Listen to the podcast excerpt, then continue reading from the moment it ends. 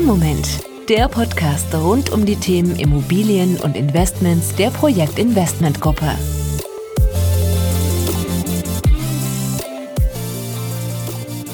Ja, hallo und herzlich willkommen. Mein Name ist immer noch Bernhard Sass und ich freue mich auf unsere neue Folge von äh, Im Moment, unserem Podcast für oder mit den Themen rund um Immobilie und Investment. Ja, und heute sprechen wir über den Begriff Erbpacht oder ähm, genauer gesagt Erbbaurecht. Das äh, tue ich aber natürlich wie immer nicht alleine, sondern habe auch heute wieder meine charmante und sympathische Kollegin an meiner Seite, Thea Schulz. Schön, dass du da bist. Hallo Thea. Ähm, ich hoffe, Hallo es geht Bernhard. dir gut. Danke für die Blumen. Ja, alles fein. Sehr schön. Ähm, Erbbaurecht, ist das ein Thema, wo du fit bist? Ähm, fällt dir da spontan was zu ein? Ja, tatsächlich. Ähm, meine Eltern haben damals ihr erstes Häuschen so gebaut. Ach, wie cool. Erzähl mal. Ähm, also Ausgangslage war, dass im Grunde genommen es ähnlich ist wie heute. Äh, die Baukosten waren relativ hoch. Das heißt für meine Eltern, okay, wäre es möglich gewesen, ein Haus zu kaufen, beziehungsweise das halt zu finanzieren. Aber ähm, das Grundstück dazu war eher das Problem, das noch mit aufzunehmen. Das wäre dann alles zu teuer geworden und am Ende hätte man sich nicht mehr leisten können. So ein bisschen wie jetzt auch, ne, wo die Baukosten ja auch schon stark Richtig, gestiegen genau. sind und der eine oder andere so äh, mit Spitzenbleistift rechnen muss, ob das denn noch funktioniert. Ja, Genau, also das hat man ja, wie du gerade sagst, heute vor allem auch in den Ballungsräumen und Metropolen, ähm, dass die Grundstücke eigentlich kaum noch erschwinglich sind. Ähm, und da kommt dann eben das Erbbaugrundstück ins Spiel. Und das könnte so eine Art Ausweg sein für die, die sich eben nicht leisten können. Immerhin sind das ähm, teilweise, ich glaube sogar deutschlandweit, ungefähr 5 Prozent ähm, auf solchen Grundstücken. ja habe ich auch mal gelesen. Ja, finde ich auch eine richtig interessante Form, auch ähm, je nachdem, ne, das ist ja dann auch eine Rechenfrage, aber ähm, wie genau läuft es dann ab? Also wie ist so der konkrete Ablauf, wenn man das nutzen will oder möchte?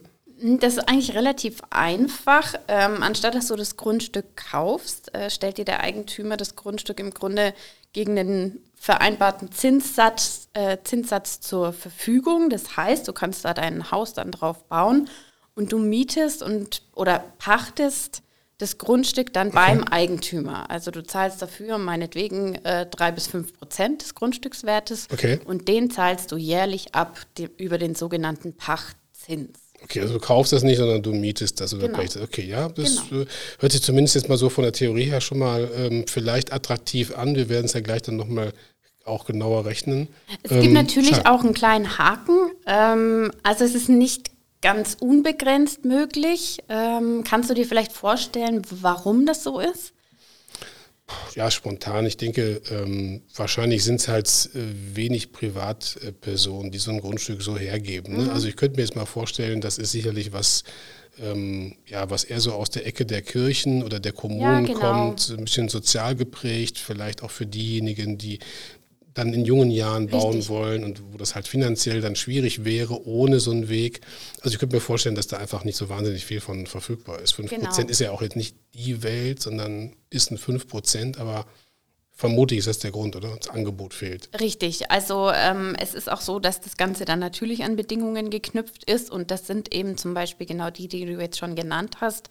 Ähm, du hast vor allem bei den Kirchen äh, quasi diese Vorgabe oder die Kirchen wünschen sich das, sagen wir so, ähm, dass es eben kinderreiche Familien sind, die sowas bekommen. Also das heißt, dass du mit äh, deiner Familie, mit drei Kindern, ähm, dann da quasi einen Vorteil hättest im Vergleich Okay. zu dem jungen Singlepaar, ähm, das jetzt hat ein Eigenheim bauen möchte. Und die werden äh, bevorzugt und das sind quasi die Bedingungen, die dann auch in diesem Erbbauvertrag geregelt sind. Und du musst wahrscheinlich auch Mitglied sein im Verein, ne? Also Und sprich sowieso, tatsächlich klar. dann in der Kirche, ja. Klar, genau. Klar, das ist ja vollkommen legitim. Ich könnte mir vorstellen, dass das aber auch für die Kommunen wahrscheinlich gilt, ne? dass es eher so einen sozialen Mhm. Charakter hat, also junge Familien zu unterstützen, ähm, die vielleicht ansonsten, wie gesagt, dieses Vorhaben nicht umsetzen könnten. Ähm, was gibt es noch? Stiftungen, glaube ich, machen das auch, ne? Richtig. Ähm, bei Stiftungen muss man den Stiftungszweck vor allem ähm, mit ins Auge fassen. Das heißt, ähm, der Stiftungsgründer gibt vor, vielleicht einen ähnlichen Zweck wie jetzt die Kirchen und sagt, Mensch, es wäre schön, ähm, vor allen Dingen da auf Leute zu setzen, die eben familienreich sind, die ein paar Kinder haben. Ähm, das heißt, diesen Zweck sollst du erfüllen und erst dann hast du die Möglichkeit, dann wird okay. dir das zur Verfügung gestellt, das Grundstück. Okay, ja, wie gesagt, macht dann tatsächlich Sinn. Ähm, lass noch mal zurück zur Praxis kommen. Ähm, mhm. Wie lange geht so ein, so ein Erbpacht- oder Erbbauvertrag dann? Also welche Laufzeiten? Ähm, ja, das ist anders als jetzt zum Beispiel bei der ganz klassischen Baufinanzierung. Ähm, so eine Laufzeit ist meistens, ähm, und das ist tatsächlich auch keine Seltenheit, ähm, ab 60 Jahre. Also man spricht in der Regel sogar eher von 75 bis 99 Jahren. Okay. Ähm, das hat einfach den Grund, dass du quasi einen längeren Zeitraum zur Verfügung hast, wo du wirklich dieses Grundstück komplett abbezahlen kannst. Und dafür ähm, braucht es dann eben einfach ein bisschen mehr Zeit. Und ähm, vielleicht kannst du an der Stelle kurz erklären, gut 99 Jahre, ähm, im Vorfeld hatten wir uns auch kurz darüber unterhalten, mhm. so lange bin ich ja gar nicht auf der Welt. Ähm, ist doch cool, oder? Wie, genau. Also dir passiert schon mal nichts. Mm, ja, wie gesagt, ich denke, der erste Grund ist natürlich, du brauchst eine Planungssicherheit. Mhm. Du kannst ja schlecht sagen, ich baue das Haus und 20 äh, Jahre später sagt der Eigentümer, ach, jetzt habe ich keinen Bock mehr, ich hätte das Grundstück gerne zurück. Mhm. Wir kommen da auch gleich nochmal drauf, was ja. dann nämlich passiert.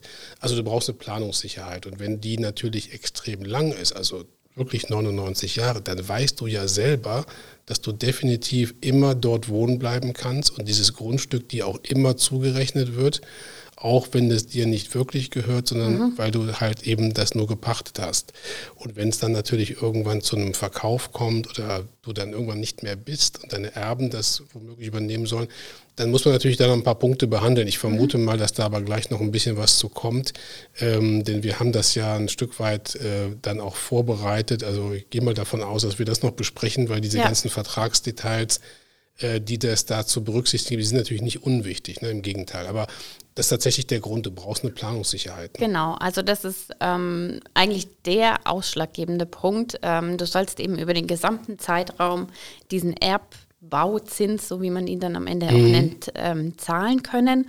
Und der wiederum kann sogar indexiert sein. Also zum Beispiel auch in Klar. Abhängigkeit ähm, von einem Verbraucherpreisindex angepasst werden. Einfach ja, es, es, kann geregelt sein, dass der sich gegebenenfalls erhöht, äh, wie das rein theoretisch natürlich auch bei der Baufinanzierung ist. Es kann Klar. immer sein, dass der höher wird oder nicht oder manchmal vielleicht auch sinkt. Man weiß es nicht. Ähm, welche Vorteile bietet das Erbbaurecht denn generell? Was meinst du? Ja, es ist natürlich wirklich die finanzielle Entlastung, ne? dass du tatsächlich sagst, ich kann mir vielleicht das Haus leisten, weil ich da auch ähm, Eigenleistung mit einbringen mhm. kann, mhm. habe entsprechendes Eigenkapital, das dafür ausreicht. Aber stell dir mal vor, du, du hast ein Grundstück, was äh, womöglich 150.000 Euro kosten soll. Und anstatt dass du jetzt eben diesen Betrag zusätzlich zum Hausbau finanzierst oder eben dein Eigenkapital für einsetzt, äh, zahlst du vielleicht nur diese 3% Airport-Zins. Mhm. Ähm, das sind 375 Euro im Monat. Also das ist ja durchaus erschwinglich. Ja. Natürlich immer auch ähm, ne, damit verbunden, dass es ein paar Einschränkungen gibt und du musst es halt auch wirklich durchrechnen. Aber wenn du dann halt eben keine Möglichkeit hast, das mitzufinanzieren, wäre das halt eben eine Möglichkeit, die es dir dann trotzdem ermöglicht zu bauen. Was ja generell ein guter äh, Punkt ist. Also es sind ja durchaus Vorteile, die man dadurch nutzen kann. Du hast auch die gleichen Rechte wie ein Eigentümer. Ne? Du darfst darauf bauen, du dürftest auch die Immobilie vermieten, äh, mhm. du, du kannst sie auch weiterverkaufen. Es gibt da ein paar Spielregeln, aber grundsätzlich hast du erstmal ähm, die gleichen Rechte wie ein Eigentümer auch. Mhm. Also von daher ist das schon nicht verkehrt. Wie sieht es denn mit der Risikoseite aus? Gibt es Risiken? Klar, gibt es immer. Ne? Wie heißt es so schön, da wo Licht ist, fällt auch Schatten. Mhm. Ähm, Risiken und einfach auch ein paar Spielregeln, ein paar Dinge, die man berücksichtigen muss. Also mm, zum einen musst du halt mit dem Zeitraum aufpassen, weil ähm, wenn du jetzt beispielsweise zum Ende so einer Erbbauzeit anfängst zu bauen und äh, die läuft nur noch ein paar Jahre, also das würde mhm. relativ wenig Sinn machen, wenn du nicht genau weißt, ob das verlängert wird. Das heißt, wenn du das mal als Altersvorsorge nutzen willst ähm, oder später vererben, weiterverkaufen, dann muss zunächst mal klar sein, ob denn überhaupt ähm, dieser Vertrag verlängert würde. Mhm. Und ähm, du hast vielleicht auch ein paar Probleme, das zu verkaufen, weil nicht jeder ein Haus kaufen möchte, wo halt so ein Erbbauvertrag dran hängt. Ja, ja. Das ist eben auch eine Frage.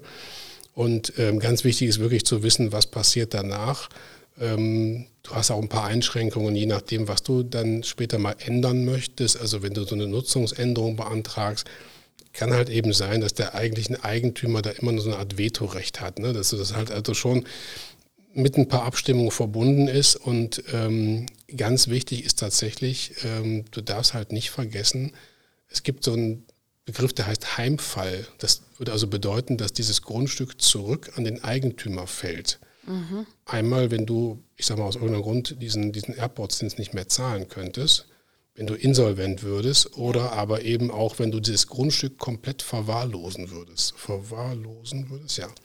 Das heißt, dann äh, kann es passieren, dass das Grundstück zurück an den Eigentümer fällt. Jetzt musst du dir zwar eine Entschädigung zahlen, wenn du darauf gebaut hast, aber die wird nicht unbedingt genau dementsprechend, äh, was der Verkehrswert dann ausmacht. Also da gibt es halt einfach ein paar Punkte zu berücksichtigen und äh, vor allen Dingen ist es aber ein Rechenbeispiel. Ne? Also wenn wir jetzt mal heute in der aktuellen Welt gucken, was kostet eine entsprechende Finanzierung, wenn dann natürlich jetzt dieser Erbbauzins deutlich günstiger ist, äh, dann hättest du natürlich rein betriebswirtschaftlich schon mal einen Grund, das durchzurechnen. Mhm. Wenn das jetzt aber in der gleichen Höhe ist, dann geht es ja nur darum, macht die Bank mit und finanziert mir das. Ja. Denn sonst habe ich natürlich lebenslang. Ne? Das ist immer da, diese entsprechende Belastung auf der Uhr, auch wenn irgendwann die Immobilie längst abbezahlt ist. Also das muss man einfach berücksichtigen.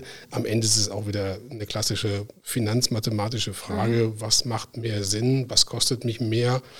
Und äh, wie gesagt, Ausgangsbasis ist ja eigentlich eine Zielgruppe, die damit überhaupt den Zugang zum Eigenheim kriegen soll. Also von daher stellt sich die Frage dann oft nicht, ob das jetzt günstiger ist. Es ist vielleicht die einzige Möglichkeit. Mhm. Und ich muss nur überlegen, will ich bauen oder will ich nicht bauen. Und ähm, daher kommt das ja auch dann, dass es halt eben sowas dann mal gab oder eingeführt wurde halt von Kirchen und den Kommunen. Ja klar, also am Ende hat es eigentlich für und wieder. Also klar, du machst dich sowieso, egal ob du jetzt das per Erbpacht äh, beziehst, das Grundstück oder ob du es kaufst, du hast immer eine Abhängigkeit erstmal von der Bank, weil du willst ein Haus bauen. Ne? Wenn du das Haus finanzierst, bist du davon abhängig und es ist eben die Frage, ähm, kann ich mir den Rest noch leisten oder muss ich noch eine zweite Abhängigkeit am Ende vielleicht eingehen, was aber genau. natürlich äh, nicht verwerflich ist. Also im Gegenteil, es sind durchaus auch Chancen für ähm, Familien, für ähm, Bauherren, die eben sich das Grundstück nicht kaufen können. Das ist klar. Gehen wir mal ans Ende. Was passiert denn, ähm, wenn das Erbbaurecht dann ausläuft? Also in den meisten Fällen äh, wird sicherlich das Grundstück auch zum Verkauf angeboten. Mhm. Wir sind wieder bei der Frage, wer hat es überhaupt angeboten? Kirche, Kommune. Ähm, natürlich kann es sein, dass die Kirche sagt, wir haben hier immer eine gewisse Anzahl von Grundstücken, die wir über diesen Weg im Erbbaurecht halten wollen. Mhm. Ähm, ich kenne es aber auch aus der Familie heraus, dass man dann irgendwann viele, viele Jahre später ein Angebot bekam, das Grundstück zu kaufen. Mhm. Und das kann dann natürlich sehr interessant sein, wenn du dann halt deine Immobilie schon entschuldet hast, dass auch eben freie Mittel da sind, dass da keine genau. Belastung mehr weggeht mhm. und du dann irgendwann wirklich auch Eigentümer wirst und dann hast du das Ganze einfach so ein bisschen nachgelagert. Äh, zuerst das Haus gekauft und finanziert und 20 Jahre später womöglich das Grundstück. Passt. Das leuchtet auf jeden Fall ein. Also ich meine, am Ende hast du ja auch das Haus drauf gebaut. Also warum eigentlich nicht? Ich meine, ja, Ausnahmen bestätigen die Regeln. Vielleicht können wir da auch kurz drauf eingehen. Was passiert denn, ähm, wenn jetzt keine Verlängerung geplant ist oder auch gewünscht ist? Ja, das ist natürlich ähm, schon recht tricky, ne? weil mhm. grundsätzlich äh, gibt es dann eben diesen Heimfall, also dann fällt das Grundstück wieder zurück an den eigentlichen Eigentümer. Mhm. Jetzt hat er natürlich auch noch die Immobilie da oben drauf, der freut sich, aber der freut sich nur ein bisschen, denn er muss dir natürlich eine Entschädigung zahlen. Ja. Einzige Problem ist immer ähm, der Unterschied zwischen Theorie und Praxis. Ne? Was wird jetzt da gutachterlich festgestellt und was ist dann wirklich am freien Markt das Objekt wert? Also da kann es dann natürlich schon sein, dass du halt eben nicht wirklich den echten Verkehrswert bekommst. Mhm. Die andere Frage ist, willst du dieses Haus wirklich abgeben? Das ist ja auch dann immer so eine Frage mit Idealen. Also ne, wenn du jetzt als ja. junge Familie mit Kindern so ein Haus baust, da hast du ja auch eine entsprechende eine ideelle Verbundenheit zu, nicht eine ja, rein klar. betriebswirtschaftliche. Also das muss man im Vorfeld wirklich klären. Wie gesagt, ob es irgendwo äh, eine Möglichkeit gibt. Grundsätzlich äh, schon mal gut zu wissen, du hast immer ein Vorkaufsrecht. Mhm. Also wenn das Grundstück verkauft werden soll, dann bist du immer der Erste, der entscheiden darf oder prüfen darf, ob er es kaufen will. Es kann nicht einfach so in den freien Markt gehen und du wirst dann da vollendete Tatsachen, vor vollendete Tatsachen gesetzt, mhm. so muss heißen. Und ähm, deshalb hast du so ein bisschen Sicherheit schon. Und ganz oft ähm, ist halt eben auch die Frage, wird es verlängert? Ne? Also auch das ist denkbar, dass du dann so eine Option bekommst, entweder kaufen oder nochmal verlängern. Ähm, aber das sind natürlich Dinge, die natürlich wichtig sind. Mhm. Ähm, wenn wir jetzt nochmal an den Anfang gehen, also das heißt, ähm, ich möchte eine Baufinanzierung abschließen ähm, und zum Beispiel das eben jetzt mit einem Erbpacht mhm. ähm, durchsetzen, dann ist es ja so, dass der Verkehrswert, weil letztendlich gibt es ja vielleicht das Häuschen noch nicht, was ich da eben bauen möchte, oder nicht nur vielleicht, sondern es ist höchstwahrscheinlich so, der wird ja dann bei der Kreditvergabe, wenn man so will, abgezogen. Also je nachdem, was ich eben bauen möchte, das, das wird abgezogen und der Erbbauzins, den ich am Ende nehme, der wird auch nochmal mit abgezogen. Das heißt, ich habe ja eigentlich bei der Bank schon viel, viel mehr Sicherheiten, wenn man so will, im Vergleich zu einer ähm, Baufinanzierung, wo mir eben das Grundstück ähm, schon gehört. Ja, Sicherheit weiß ich nicht, ne, weil dir ja wirklich das Grundstück nicht gehört. Deswegen, ja. also ich sag mal so, der Vorteil ist sicherlich erstmal, dass du eine wesentlich kleinere Kreditsumme anfragst, genau. weil du eben das Grundstück nicht finanzieren willst. Die Bank geht hin, äh, ermittelt den Verkehrswert, also was wird die Immobilie dann wohl wert sein, äh, wie viel können wir finanzieren mhm. und zieht natürlich jetzt mal diese Belastung und dieses, ähm, dieses Erbbaurecht runter, mhm. weil das schmälert ja jetzt erstmal ja, ne, den Immobilienwert. Und ähm, das muss man einfach nur wissen und äh, du musst halt vor allen Dingen aufpassen, wann du diese Kreditanträge stellst. Also viele Banken wollen, dass so 10, 15 Jahre vor Auslaufen des Erbbaurechts dann schon die Immobilie komplett getilgt ist. Mhm. Auch so aus Sicherheitsgründen. Ne? Mhm. Das heißt, du kannst also nicht ein Erbbaurecht, was schon 20, 30 Jahre läuft, womöglich nutzen oder länger. Und dann sagt die Bank, nee, sorry, aber da haben wir jetzt so viel Risiko, dass das zu schnell womöglich ausläuft und dann vielleicht nicht verlängert wird. Deshalb auch je länger, desto besser und eben auch ähm, wie gesagt, dann halt das frühzeitig zu machen, dass man da ein bisschen aufpasst, wie lange läuft das Erbbaurecht noch, ist das ganz frisch vereinbart oder ist das ein älteres Grundstück, wo ich jetzt drauf bauen will? Da kann es sein, dass die Bank halt nochmal genau hinguckt. Ich habe ja auch gelesen, dass ähm, angenommen, du bist der Erbbaurechtsnehmer, dass wenn du jetzt Instandhaltungskosten hättest oder irgendwelche Schönheitsreparaturen, dass du die sogar als Sicherheit bei der ähm, finanzierenden Bank hinterlegen kannst. Genau. Also der Erbbaurechtsnehmer, da muss immer aufpassen, das ist wie bei einer Kreditaufnahme. Ähm, der muss quasi dieses Erbbaurecht als Sicherheit hinterlegen, klar, weil mhm. der irgendwo, ne, die Bank sagt ja, pass auf, dir gehört das Grundstück nicht, also genau. ne, gib mir noch was zusätzlich, äh, vielleicht auch zu deiner Immobilie, die du schon äh, sozusagen überschrieben hast. Und ähm, da musst du natürlich echt aufpassen, weil da muss natürlich der eigentliche Eigentümer auch wirklich zustimmen. Ne? Der muss da nämlich stillhalten. Ja. Jetzt hast du den Fall, dass derjenige, der das Erbbaurecht hat und der auch drauf gebaut hat, aus irgendeinem Grund Zins und Tilgung nicht mehr zahlen kann. Mhm. Jetzt will die Bank ja verwerten. Jetzt kann die natürlich das Haus verwerten, aber nicht das Grundstück. Ja. Da sagt natürlich derjenige, der das Grundstück hält, Moment mal, also schön, wenn ihr jetzt da in die Zwangsversteigerung geht, aber zunächst mal bin im Rang ich an der ersten Position. Und da wird die Bank sagen, nee, mein Lieber, also bevor wir so einer Finanzierung zustimmen, musst du bitte stillhalten. Heißt also, du musst dich bereit erklären, im Rang zurückzutreten damit halt die Bank diese Sicherheit hat. In der Praxis wird das kein Thema sein, weil es ja auch in der Regel Kirchen sind, Stiftungen, mhm. Kommunen. Das heißt, dass die dann sagen, na klar, liebe Bank, wir gehen natürlich hier in die zweite Reihe, damit ihr die Sicherheit habt. Das ist auch ein Grund, warum du wenig Privatleute finden wirst, die das machen. Warum soll ich mein Grundstück über 100 Jahre vermieten mit diesen Einschränkungen? Ähm, in der Regel rechnet sich das nicht. Ne? Das ist wirklich mehr eine karitative Sache. Vor allem, weil es ja laut Gesetz eigentlich wirklich so ist, derjenige, der im Grundbuch steht, ne, ähm, der ist dann auch Eigentümer und du musst Richtig. eben den Kopf hinhalten. Und von daher kann ich auch verstehen, dass die Bank sich da so eine gewisse Sicherheit dann natürlich einräumen will, weil es eben nicht dein Grundstück ist, nur weil du da genau. das Haus gebaut hast. Genau, also wie gesagt, das ist eher eine Geschichte, die über die Kirche läuft. Ich glaube sogar, ich weiß gar nicht, wie viele Kommunen das machen. Es wird es auch sicherlich geben, dass halt eben Gemeinden irgendwelche Baugebiete ausweisen und dann über den Weg kommen. Mhm. Und wir wissen alle, dass die recht klamm sind. Ich weiß nicht, wie viele von denen wirklich Grundstücke halten. Kann sein. Ich kenne es überwiegend aus der Kirche heraus, mhm. äh, wo man diesen Anspruch hatte, äh, karitativ äh, zu unterstützen, wo es auch eben nicht um betriebswirtschaftlich die letzten Cent hinterm Komma geht. Und da bist du auch mit diesen ganzen Dingen automatisch einverstanden, weil das ja auch meistens so läuft, dass du sagst, hier ist ein Baugebiet ausgeschrieben, mhm. das kommt von der Kirche. Wer es kaufen möchte, muss die Punkte A, B, C erfüllen, also ja. Mitglied im Verein sein und so weiter. Und ähm, der kauft dann quasi in einem Paket, wo die Finanzierung mhm. mit der ortsüblichen Volksbank, Raiffeisenbank, Sparkasse schon dran ist. Und ähm, das ist, glaube ich, der gängigste Weg, dass du dann so ein Paket erworben hast, wo das Grundstück gepachtet ist, die Immobilie wird finanziert von der Volksbank, Raiffeisenbank, wie auch immer. Und äh, irgendwann sagt die Kirche 30 Jahre später, pass auf, du könntest das jetzt kaufen, wenn du willst, wir machen dir einen guten Preis.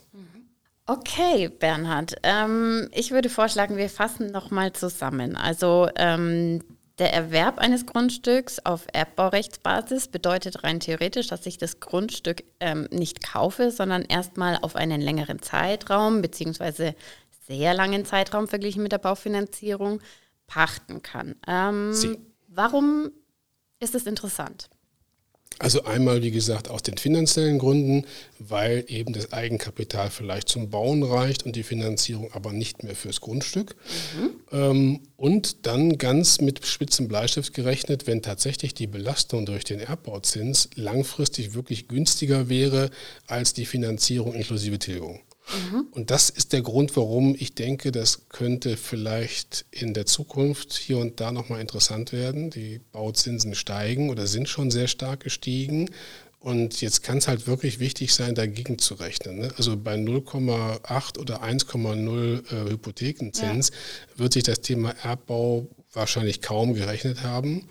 Und jetzt kann das natürlich wieder eine Möglichkeit sein. Und das wäre ja auch dann ein wichtiges Signal für viele die gerne bauen würden. Da gibt es vielleicht doch wieder die eine oder andere Möglichkeit, je nachdem, in welcher Gemeinde man dann halt tatsächlich bauen will und wo mhm. es dann so ein Angebot vielleicht gibt.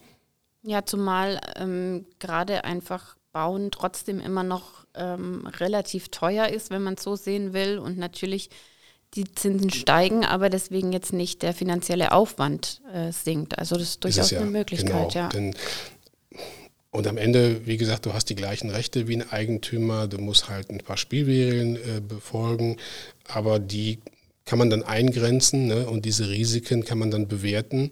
Und äh, ja, von daher, wenn man diese Punkte berücksichtigt, ne, die Frage, ob es verlängert wird, wie lange es generell noch läuft äh, und so weiter, dann kann das echt interessant sein. Mhm.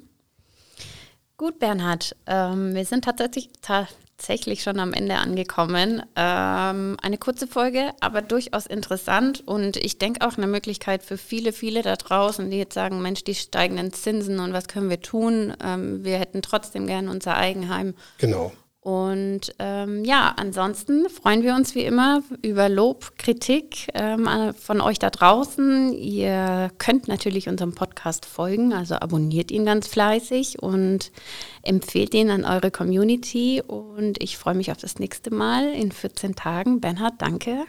Gleichfalls, danke. Kurz und knapp, aber wie du schon zu Recht gesagt hast, vielleicht eine ganz pfiffige Idee, hier und da mal zu gucken, ob nicht in der Stadt, in der Kommune oder von der Kirche sowas angeboten wird.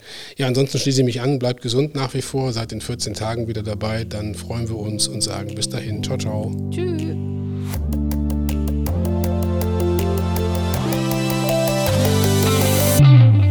Moment. Mehr zu den Themen Immobilien und Investments lernst du auf projekt-investment.de. Noch Fragen? Meld dich per Mail oder im Kommentarfeld deiner Podcast-App.